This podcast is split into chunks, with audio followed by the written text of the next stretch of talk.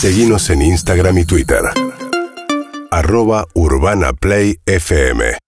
Bueno, y acá estamos pensando mucho en la preocupación por la segunda ola, de la mano justamente del frío, del invierno, las actividades que empiezan a hacer puertas adentro y también lo que está pasando con los números. Por ahora los números, uno mira la cantidad de contagiados, vienen un promedio de 8.000, 4.000 hoy lunes, pero porque es lunes y son números que están muy abajo, pero la tendencia, que es lo que hay que mirar, y los promedios, es que en las últimas semanas viene subiendo lenta, pero sostenidamente la cantidad de casos de coronavirus en la Argentina. Y hay un grupo de científicos que siguen muy de cerca eh, estas cifras que vienen alertando justamente acerca de la, llegada de una segunda ola. Jorge Aliaga es investigador del CONICET, secretario de Planeamiento de la Universidad de Hurlingham. ¿Qué tal, Jorge? Buen día.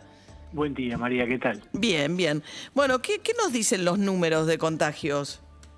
Mira, eh, en enero el gobierno definió dos indicadores. Uno que es la suma de todos los casos que vos tuviste en las últimas dos semanas, los últimos 14 días, por cada 100.000 habitantes, que lo llamó incidencia. Y después ese número comparado con ese mismo número dos semanas anterior, que es la razón de casos. Es decir, uno te dice si vos tenés en, cada región normalizado por la, por la población que tenés, si tenés muchísimos casos o, tenés menos casos, y el otro te dice la razón de casos, si es mayor que uno, los casos, esta quincena última tuviste más casos que la anterior, y si es menor que uno, tuviste menos. Bueno, la situación actual es que eh, a nivel país tenemos eh, 212 casos cada 100.000 habitantes, cuando el número que habían fijado como, eh, digamos, alerta era 150, si estamos arriba, y eh, la razón de casos es 1,13, cuando la alerta la habían puesto en 1,2. Es decir, todavía no estamos a nivel nacional en el número de alerta, pero estamos claramente arriba de 1, con lo cual los casos, como vos bien decías, están creciendo. Ahora, si vos lo miras a nivel provincia, ayer hubo cuatro provincias que tenían las dos, los dos indicadores por arriba de lo indicado, es decir, que en principio estaban en lo que definieron como riesgo sanitario, que era Capital Federal, Corrientes, Entre Ríos y Tucumán.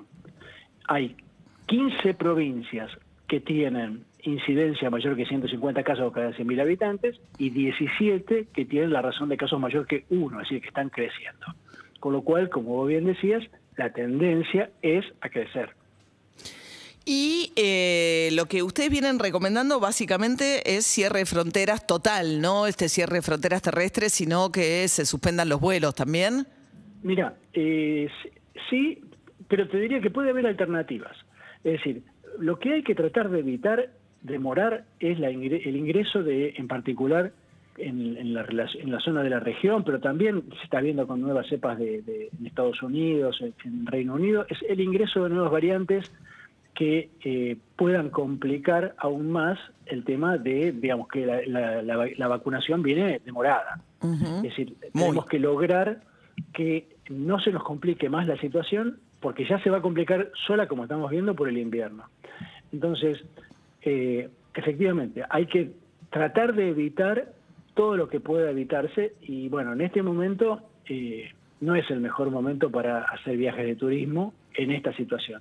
Entonces, si la persona lo, quiere hacer de todas maneras, una posibilidad para no prohibirlo es hacer, vos viste que eh, hay muchos países que te dicen que si vos vas de turismo a un lugar, tenés que sacar un seguro médico, porque si tenés un problema médico no, no quieren que vos cargues sobre la salud del lugar, sino que vos te lo cobres, te lo, te lo pagues solo con tu seguro. Bueno, de la misma forma podríamos, en la Argentina podría establecer un mecanismo que la persona que quiere salir de turismo en esta condición paga un, adelanto de una estadía de cinco días en un hotel. Vos viste que al principio se había hecho algo así en la ciudad de Buenos Aires y después hubo mucha tensión porque decían que el hotel no era bueno.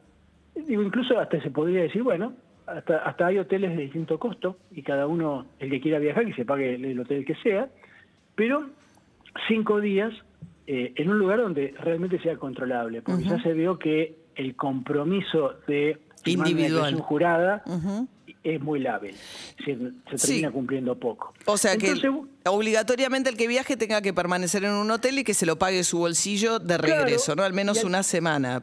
Claro, si, vos estás cinco días, al cuarto día puedes hacerle un PCR, que de nuevo, no que venís con un certificado que ya vimos que se puede venir trucho.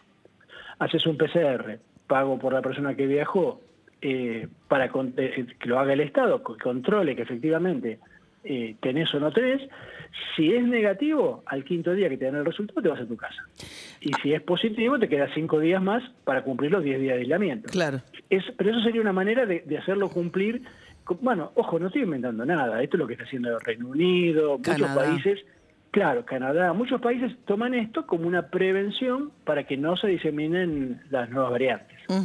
Eh, y estamos hablando con Jorge Aliaga, que es investigador del CONICET. Y Jorge, al, digamos, con la, en base a la proyección de los números, eh, ¿cuándo creen ustedes que viene la segunda ola?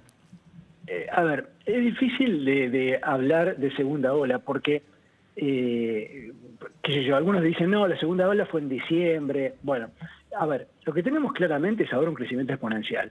Porque lo que yo te decía, la razón de casos, que es un indicador de lo que antes se, llamaba el número R, que se habló mucho del número R. Bueno, cuando vos tenés esto no mayor que uno, los casos están creciendo exponencialmente. Eh, claro, cuando empiezan a crecer exponencialmente, a uno no le parece que crecen mucho, porque, de nuevo, aumentan. En este caso, yo te decía que la incidencia era a nivel país 1,3, es decir, que crece un 13% en los últimos 15 días. Bueno, eh, eso quiere decir que el 13% de los próximos 15 días, si se mantiene esa velocidad, va a ser un número más grande, porque siempre es un 13% de un número mayor. Entonces, ahí, digamos, el problema de lo, exponencial es que vos te das cuenta recién, te llama la atención cuando los números son grandes, pero venís ya de un crecimiento exponencial de antes. Entonces, eh, si, estar eh, en una ola nueva es tener un crecimiento exponencial, lo tenemos. ¿Cuánto va a durar? Bueno, todavía en el caso de los casos depende fundamentalmente del comportamiento de las personas. Porque si uno ve Uruguay, Paraguay, no sé si Uruguay, perdón, pero sí Paraguay, bueno, ni hablar Brasil, están ahora peor que en la primera ola, ¿no? Y entonces uno se pregunta, no sé, ¿estamos bien? No, sé, es desconcertante lo que pasa. ¿eh? Y, incluso Chile, que está con un nivel de vacunación altísimo, está con niveles de contagios más altos que en la primera ola. Como que nosotros venimos atrasados o más atrás con respecto a lo que está pasando en esos países, ni hablar Brasil, ¿no? Sí, sí, estamos un poco atrás. Digamos, puede ser el hecho de que hayamos tenido eh, hasta ahora algún, algunas medidas que se han mantenido por ejemplo, el tema de la distancia del tapabocas, que digamos, algunas medidas que eh, se cumplen, en particular que lo siguen cumpliendo las personas mayores, que son las que siguen estando muy expuestas. Ahora, como vos decías, se va a agregar el tema de, eh, digamos, estar más en lugares cerrados, con lo cual ahora va a haber que reforzar mucho el tema de la ventilación. Sí. Ahora, el caso de Chile en particular, y esto nos va a pasar a nosotros también, eh, puede ocurrir es muy probable, digamos, sería esperable que con la cantidad de, vacunación que vamos a tener, no, no nos bajen los casos, pero nos bajen los fallecidos, es decir, los casos graves. Porque vos pensás que el 7% de los casos que nosotros confirmamos son de mayores de 70 años, pero eso es el 60% de, de los fallecidos. Claro. Entonces, con que vos vacunes un 7%, te cae a, menos de la, a más de la mitad. La mortalidad. La mortalidad. Total. Entonces, con y la vacuna lo que se está viendo claramente, más allá de que a lo mejor con las variantes hay, no es tan eficaz para detener los casos, lo que se sigue viendo es que evita los casos graves. Claro, baja mucho la mortalidad. Claro, lo que evita, te puedes contagiar, pero las probabilidades de que la transites de manera grave bajan muchísimo. Exactamente. Jorge Aliaga, investigador del CONICET, secretario de Planeamiento de la Universidad de Burlingame, súper amable, como siempre. No, por favor. Gracias. Que tengan buenos días. Que ¿eh? tengas un muy... Urbana Play 1043